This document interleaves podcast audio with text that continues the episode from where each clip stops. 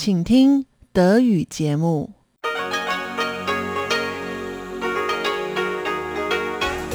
Hier ist Radio Taiwan International. Herzlich willkommen zum halbstündigen deutschsprachigen Programm von Radio Taiwan International. Am Mikrofon begrüßt Sie Ilon Huang. Und das haben wir am Dienstag, den 1. November 2022 für Sie im Programm. Zuerst die Nachrichten des Tages, anschließend die Business News dieser Woche, unter anderem darüber, dass Merck einen neuen Standort für Liefersysteme und Services in Kaohsiung eröffnet hat und dass das Jianghua Wirtschaftsforschungsinstitut seine Prognose für Taiwans Wirtschaftswachstum erneut gesenkt hat. Anschließend kulinarisches Taiwan mit Uta-Rindfleisch. In der Netflix-Serie Street Foods wurde ein Stand aus dem zentral-taiwanischen Jiai mit einer Fischkasserolle vorgestellt. Darauf geht Uta-Rindfleisch heute in kulinarisches Taiwan ein. Doch nun zuerst die Nachrichten des heutigen Tages.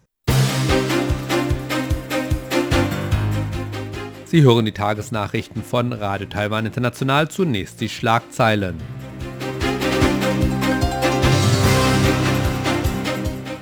Interparlamentarische Allianz für China besucht das erste Mal Taiwan. Taiwan und Italien gründen parlamentarische Freundschaftsgruppe.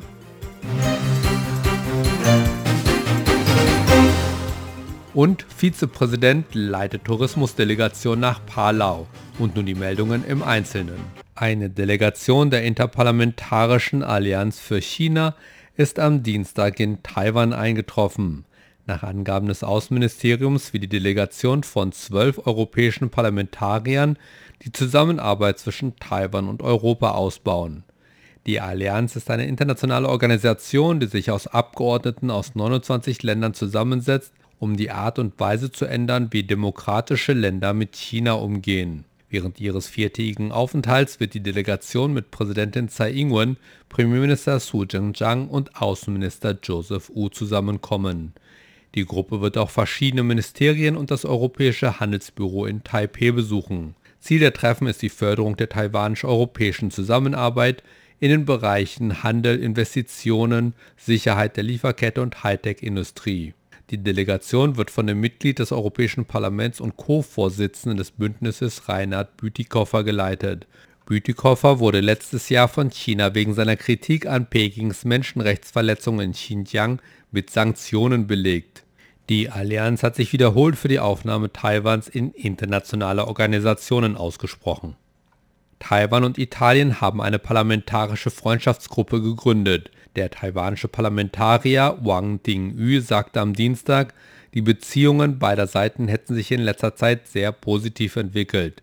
Wang wurde zum ersten Vorsitzenden der Gruppe gewählt. Er sagte, Italiens kürzlich gewählte Premierministerin Giorgia Meloni habe die Bedeutung der Aufrechterhaltung der Stabilität in der Taiwanstraße hervorgehoben. Auch italienische Parlamentarier haben ihre Unterstützung für Taiwan gezeigt, indem sie sich für die Teilnahme des Landes an internationalen Organisationen eingesetzt haben.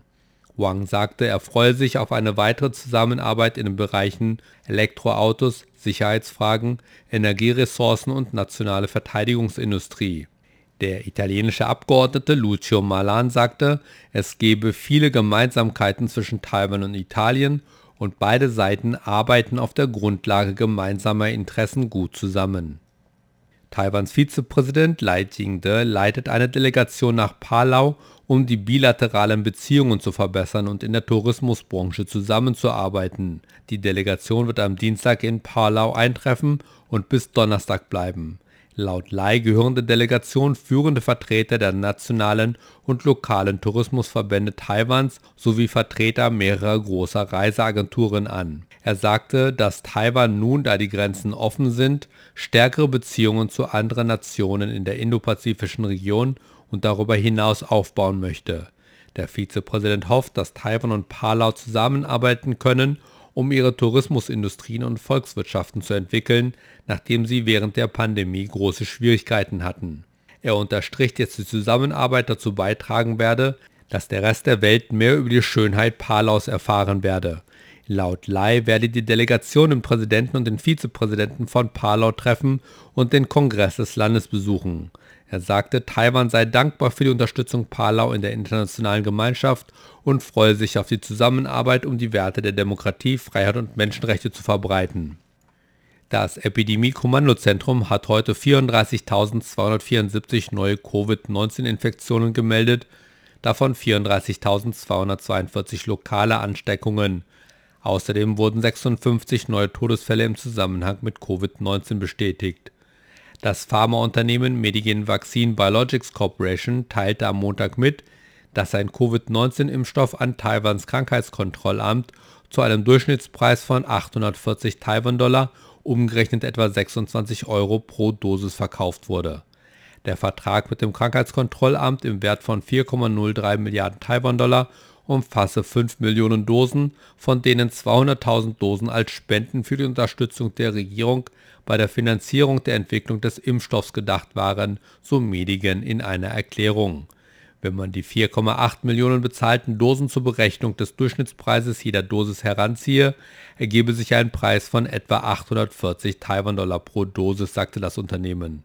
Medigen sagte, es habe den Vertragspreis für seinen Impfstoff veröffentlicht, um Gerüchten über den Preis ein Ende zu setzen, den das Krankheitskontrollamt und das Epidemie-Kommandozentrum unter Berufung auf Vertraulichkeitsgründe nicht bekannt geben wollte der Gesundheitsminister von St. Vincent und den Grenadieren, St. Clair Prince, sagte am Dienstag, dass die technische und finanzielle Unterstützung aus Taiwan ein Turm der Stärke gewesen sei, da sein Land versuche, sein nationales Gesundheitssystem zu überholen. Bei einem Pressetermin in der Botschaft von St. Vincent und den Grenadinen in Taipeh lobte Prince die kontinuierliche Unterstützung Taiwans für die nationale Gesundheitsreform und das Widerstandsprojekt seines Landes. Dazu gehöre auch der Bau eines neuen hochmodernen Krankenhauses in der Nähe der Hauptstadt Kingston. Laut Prince solle der Bau des neuen Krankenhauses etwa 2025 beendet sein. Der Gesundheitsminister zollte Taipeh auch Anerkennung für seine Hilfe bei der Bekämpfung nicht übertragbarer Krankheiten, die eine der häufigsten Todesursachen in der Karibik sind. Radio Taiwan International hat heute mit der Übertragung seines Online-Inlandsprogrammes in den Sprachen Tagalog, Thai und Vietnamesisch begonnen. Nach Angaben der Einwanderungsbehörde leben derzeit rund 780.000 Ausländer und Ausländerinnen in Taiwan, viele davon sind Migrationsarbeiter aus Südostasien. Um diesen einen einfacheren Zugang zu Informationen zu bieten, hat RTI nun ein Pilotprogramm zunächst in Tagalog, Thailändisch und Vietnamesisch gestartet.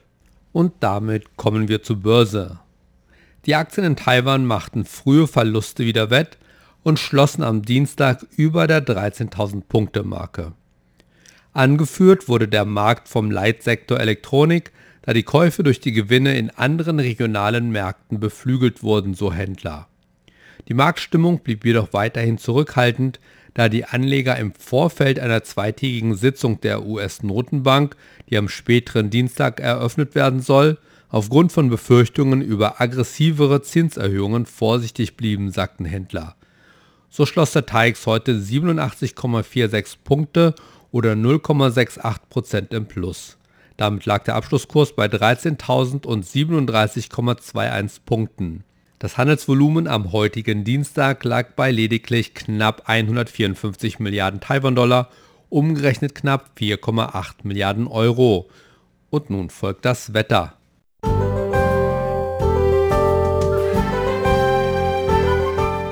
Stärkere Nordostwinde haben am Dienstag dafür gesorgt, dass die Temperaturen im Norden und an der Nordostküste Taiwans leicht zurückgegangen sind. Dabei blieb es weiterhin wolkig und regnerisch. Im Norden lagen die Temperaturen bei 22 bis 24 Grad. Mittel- und Südtaiwan blieb von den Nordostwinden unbeeinflusst, daher blieb es hier heiter bis wolkig und trocken. Die Temperaturen erreichten 27 bis 29 Grad. Und nun die Vorhersage für morgen Mittwoch, den 2. November 2022. Im Norden und an der Nordostküste wird es etwas wärmer, dabei bleibt es überwiegend bewölkt mit vereinzelten Niederschlägen. Hier erreichen die Temperaturen 23 bis 26 Grad. In Mittel- und Südtaiwan bleibt es heiter bis wolkig und trocken. Die Temperaturen erreichen hier 29 bis 31 Grad. Das waren die Nachrichten des heutigen Tages. Weiter geht es nun mit dem Programm für Dienstag, den 1. November 2022.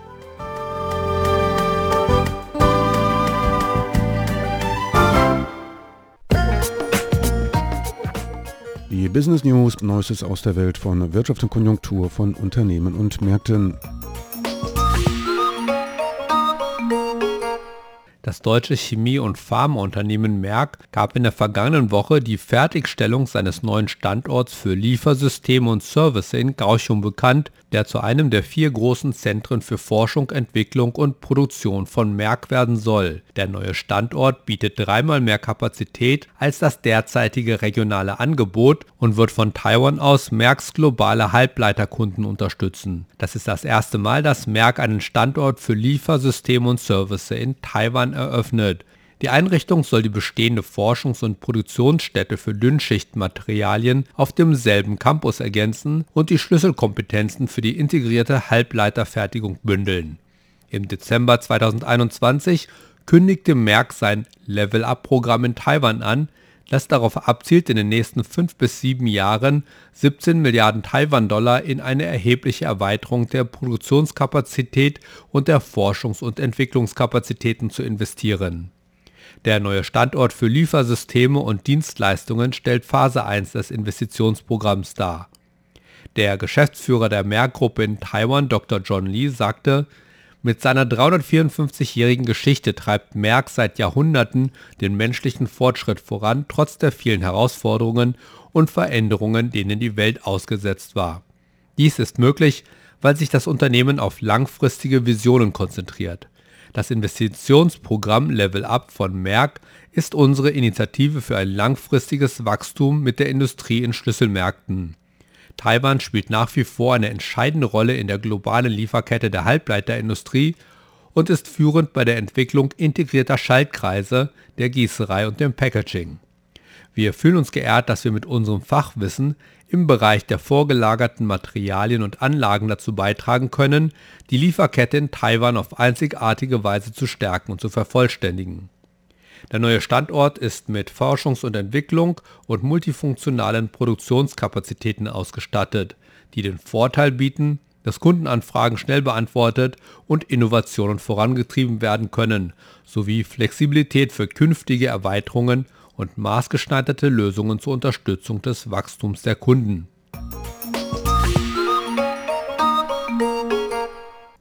Das Zhonghua-Institut für Wirtschaftsforschung in Taiwan hat seine Prognose für das Bruttoinlandsproduktwachstum in diesem Jahr von 3,56% auf 3,28% gesenkt und geht davon aus, dass sich das Tempo im nächsten Jahr weiter auf 2,81% verlangsamen wird, da die Abwärtsrisiken im In- und Ausland zunehmen.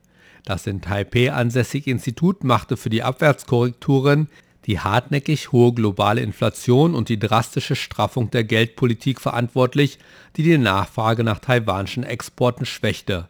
Trotz der Verlangsamung durfte Taiwan vier Jahre in Folge ein Bruttoinlandswachstum von 3% verzeichnen, was ziemlich gut sei, sagte der Präsident des Wirtschaftsforschungsinstitutes Zhang Zhuangzhang. Weniger Exporte sorgten dafür, dass der private Konsum die Wirtschaft mit einem jährlichen Zuwachs von 3,31% stütze, womit die zwei vorangegangenen Jahre des Rückgangs aufgrund der Covid-19-Pandemie und der Seuchenbekämpfungsmaßnahmen überwunden wurden, so Zhang. Die lokalen Unternehmen leiden unter dem Überangebot an Lagerbeständen, das voraussichtlich in der ersten Hälfte des nächsten Jahres anhalten wird, so das Institut.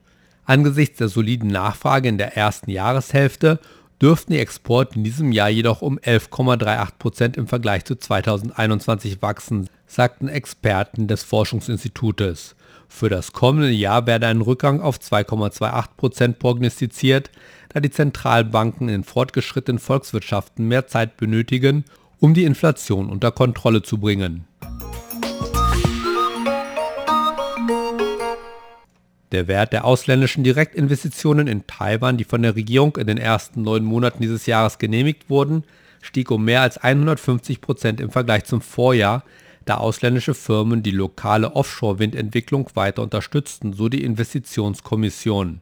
Die von der Kommission zusammengestellten Daten zeigen, dass die Regierung ihre Politik der grünen Energie einschließlich der Entwicklung von Offshore-Windkraftanlagen vorangetrieben habe, um ausländische Investoren anzuziehen. So beliefen sich die genehmigten ausländischen Direktinvestitionen im Zeitraum von Januar bis September auf insgesamt 11,14 Milliarden US-Dollar, was einem Anstieg von über 150 Prozent gegenüber dem Vorjahr entspreche. Was die ins Ausland gehenden Investitionen taiwanischer Investoren betreffe, so sei der genehmigte Betrag in den ersten neun Monaten des Jahres gegenüber dem Vorjahr um fast 33 Prozent auf 6 Milliarden US-Dollar gesunken. Die Kommission genehmigte in den ersten neun Monaten insgesamt 2,6 Milliarden US-Dollar in Investitionen in Ländern, die unter die neue Südpolitik fallen, was einem Rückgang von 52 Prozent gegenüber dem Vorjahr entspricht, wobei Singapur, Australien und Vietnam die Hauptziele der Investitionen waren. Die genehmigten Investitionen in China stiegen im Vergleich zum Vorjahr um 6,5 Prozent auf 3 Milliarden US-Dollar in den ersten neun Monaten, so die Kommission.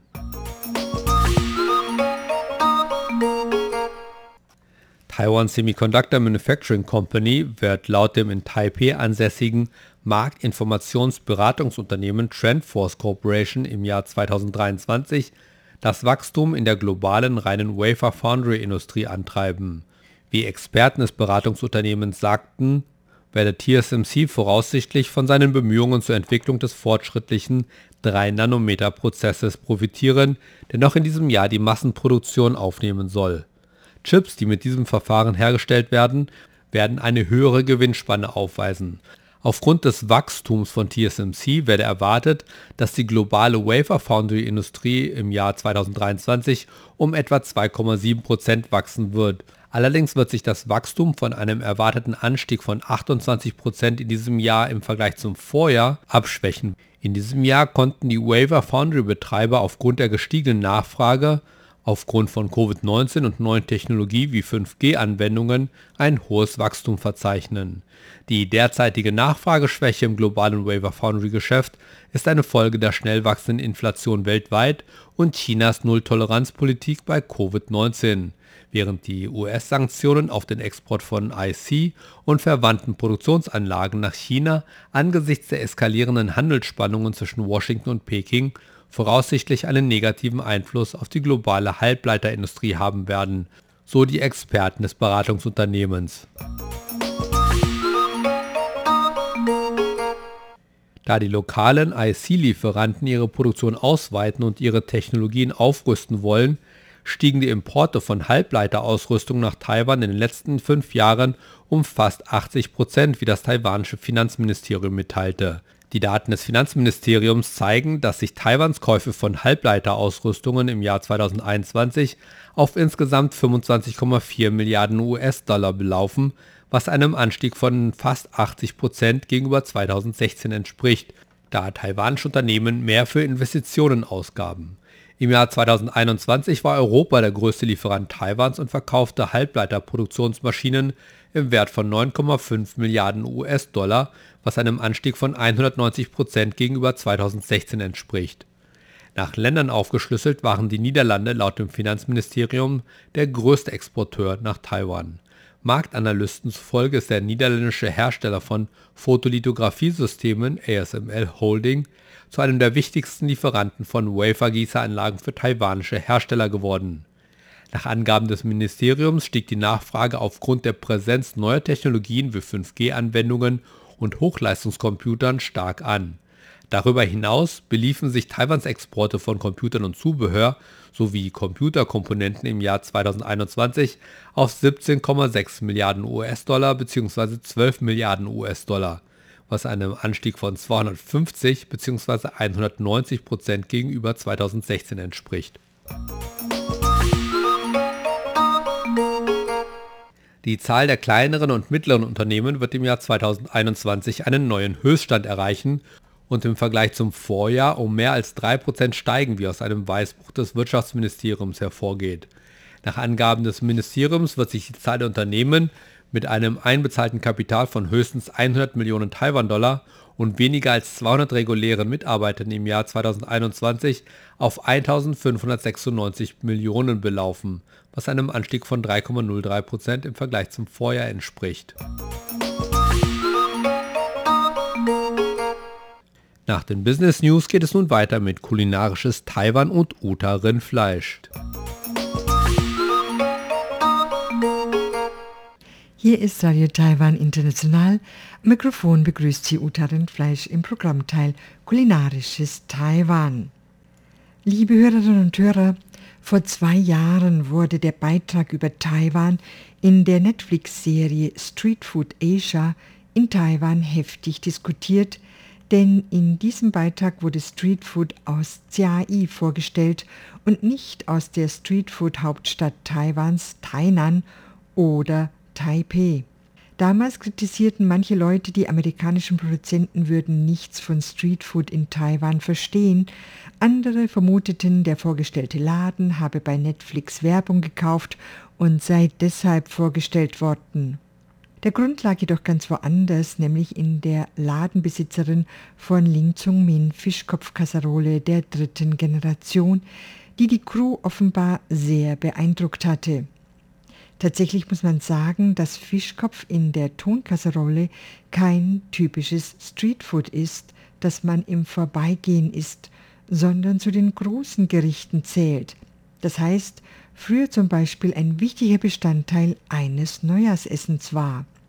Es handelt sich ja um einen recht großen Steinguttopf, um den herum sich die ganze Familie scharen kann und der einen im Winter schon warm machen kann. Für so einen Fischkopf muss man sich auch tatsächlich hinsetzen und diesen langsam genießen. Ich habe deshalb noch keine Liste gesehen, auf der Taiwan Streetfood Ausländern vorgestellt wird, die dieses Gericht enthalten hätte. Die Verwunderung ist also verständlich. Doch zurück zu Frau Lin. Diese hatte sich nämlich schon jahrelang darum bemüht, wieder Leben in die während der Zeit der japanischen Kolonisation sogenannte Taiwanstraße zu bringen, in der sich das Geschäft ihres Vaters befindet. Sie tat dies vor allem, weil sie in dieser Straße aufgewachsen war und viele schöne Erinnerungen hatte. Sie hatte selbst eine Anzeige in einer Zeitung geschaltet, in der sie potenziellen Besuchern einen Plan vorlegte, was sie in Ziai besuchen sollten. Wenn der Laden ihrer Eltern in Ziai schon berühmt war, so wurde er nun nicht mehr nur zum Treffpunkt für Leute, die ihre Fischkopfkasserolle liebten, sondern auch für die Medien und für Besucher, die sich von ihr Tipps einholen wollten.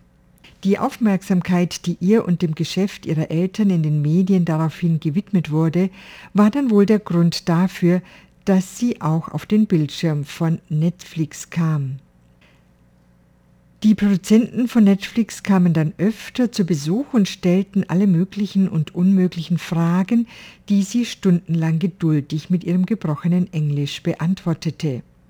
Tatsächlich hatte Netflix auch eine Reihe anderer Garküchen oder Läden in ganz Taiwan aufgesucht, aber wohl keiner hatte sich so viel Mühe gemacht, die oft etwas komisch anmutenden Fragen der Produzenten ernst zu nehmen. Sie selbst denkt auch, dass nicht unbedingt der gute Geschmack des von ihnen angebotenen Gerichts ausschlaggebend war, obwohl sie selbst von dem natürlich schon sehr überzeugt ist. Ich habe deren Fischkasserole noch nicht essen können, weiß also nicht genau, was alles enthalten ist, stelle Ihnen nun aber eine Version dieses Gerichts vor, die meines Erachtens recht ähnlich ist. Sie benötigen einen halben Kopf eines Silberkarpfens. Es könnte auch der Kopf eines Lachs sein. Diesen mit einem Teelöffel weißem Pfeffer, zwei Esslöffel Reiswein und einem Esslöffel Ingwermus marinieren. Nach dem Marinieren mit Tapiocamehl oder Süßkartoffelmehl panieren.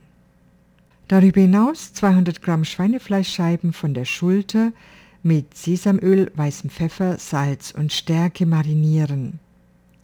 Öl zum Frittieren.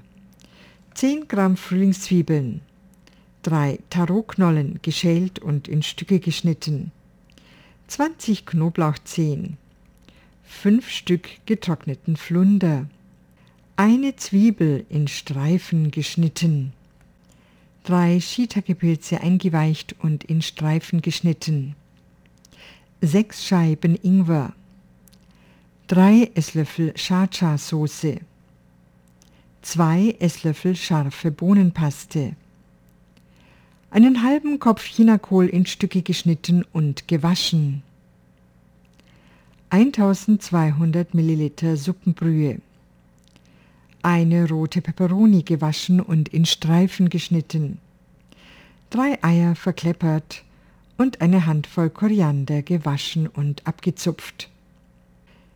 Der Silberkarpfen ist ein Süßwasserfisch. Er wird für dieses Gericht zunächst frittiert, damit das Fleisch fest wird und dann erst geschmort. So fällt das Fleisch beim Schmoren nicht vom Knochen. Bei diesem Gericht wird der Fischkopf zusammen mit Schweinefleischscheiben geschmort. Da man hier der Ansicht ist, dass ein richtig guter Geschmack für so eine Kasserolle erst durch die Kombination von Fisch und Fleisch entsteht. Da beim Frittieren das Öl spritzen könnte, wird der Fischkopf mit Tapiocamehl paniert. Das Mehl dabei andrücken, damit es am Fischkopf kleben bleibt. Danach aber abklopfen, damit es nicht zu viel Tapiocamehl wird. Das Öl wird im Wok erhitzt und man gibt zunächst die Fleischscheiben kurz durchs Öl. Das sorgt dafür, dass es später zarter ist. Es darf hier im Öl aber nicht gegart werden. Dann kommt der Fischkopf ins Öl mit der Innenseite nach unten. Es empfiehlt sich, den Deckel aufzulegen.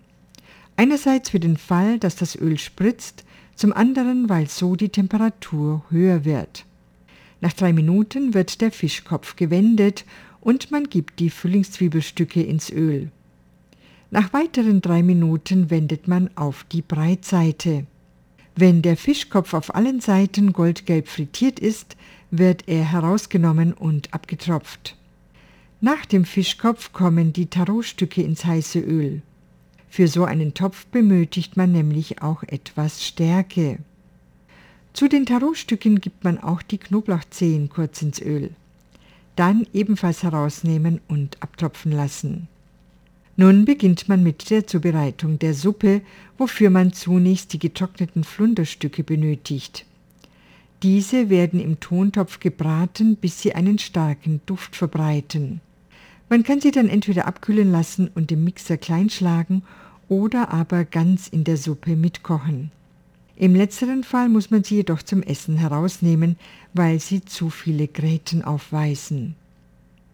Als nächstes werden die Zwiebelstreifen im Wok duftend angebraten, bevor die Shiitake-Pilzstreifen und die Ingwerscheiben dazukommen. Diese muss man nur kurz anbraten. Man muss nicht warten, bis sie Farbe angenommen haben, sondern kann schon bald die Cha-Cha-Soße und die scharfe Bohnenpaste hineingeben. Diese müssen mitgebraten werden, damit sie ihren Duft entfalten können. Jetzt kommen nacheinander der Chinakohl, die Suppenbrühe, die Tarotstücke und Knoblauchzehen sowie die Peperoni und der Fischkopf dazu. Man legt den Deckel auf und lässt das Ganze etwa eine halbe Stunde schmoren. Dann gibt man den gemahlenen Flunder hinein und das Fleisch und lässt die Suppe noch weiter schmoren. Ein weiterer Grund, warum diese Suppe so gut schmeckt, sind die frittierten Eierkügelchen. Dazu wird über dem heißen Frittieröl die verklepperte Eiermasse auf einen Schaumlöffel geschüttet, sodass sie durch die Löcher des Schaumlöffels ins Fett fließt. Dabei entstehen dann Kügelchen, die man am Schluss zusammen mit kleingeschnittenem Koriander auf der Suppe anrichtet. Bei ganz traditionellen Rezepten werden neben dem Chinakohl und den Shiitake-Pilzen auch noch Karottenscheiben, Stangenzelleriestücke, Enoki-Pilze, Lauchstücke und Muscheln sowie Tomaten in die Suppe gegeben. Hier wird ein Esslöffel Cha-Cha-Soße auch erst ganz am Schluss auf den Fischkopf gegeben, nicht unter die Suppe gemischt. Die Soße kommt dann automatisch in die Suppe, wenn man sich vom Fischkopf Stücke wegnimmt. Auf den Bildern von dem im Netflix vorgestellten Laden in Chiai habe ich gesehen, dass ihre Fischkopfkasserole auch Tofu, Tofuhaut und Morcheln enthält. Auch dies beliebte Zutaten für diese Kasserole. Je nachdem, was man zu Hause hat, kann man also variieren. Liebe Hörerinnen und Hörer, das war's dann wieder aus dem heutigen Programmteil Kulinarisches Taiwan. Am Mikrofon verabschiedet sich Uta Rindfleisch. Das war kulinarisches Taiwan mit Uta Rindfleisch. Sie hörten das deutschsprachige Programm heute am Dienstag, den 1. November 2022. Wir bedanken uns fürs Zuhören. Tschüss, bis zum nächsten Mal hier bei Radio Taiwan International. Am Mikrofon verabschiedet sich Ilon Huang. Vielen Dank fürs Zuhören.